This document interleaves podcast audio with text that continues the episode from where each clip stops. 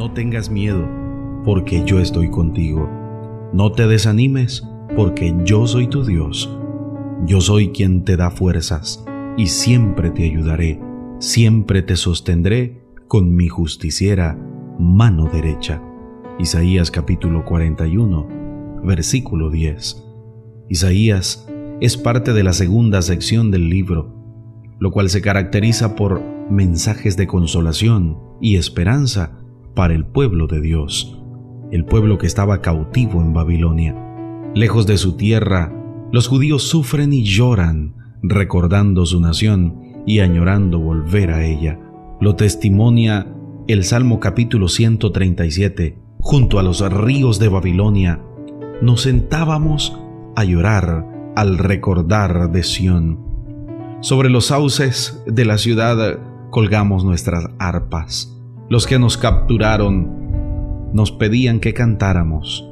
Nuestros opresores nos pedían estar contentos. Decían, canten algunos de sus cánticos de Sión. ¿Y cómo podríamos cantarle al Señor en un país extranjero? Salmos capítulo 131, versículos 1 al 4. En esa condición llegaron a pensar que el Señor se había olvidado de ellos y los había abandonado. Sin embargo, a través del profeta, el Señor les hace saber que Él sigue teniendo el control de la historia y que no se ha olvidado de ellos.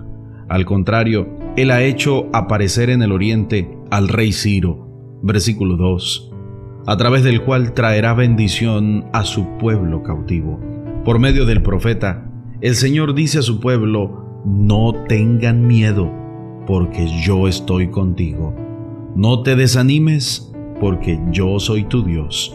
Yo soy quien te da fuerzas y siempre te ayudaré. Es una promesa de un Dios fiel que siempre cumple lo prometido. El pueblo cuenta con un Dios que lo ama, se interesa por él, está pendiente de su dolor. Él es su Emanuel, el Dios que siempre anda en medio suyo y lo acompaña en las buenas y en las malas.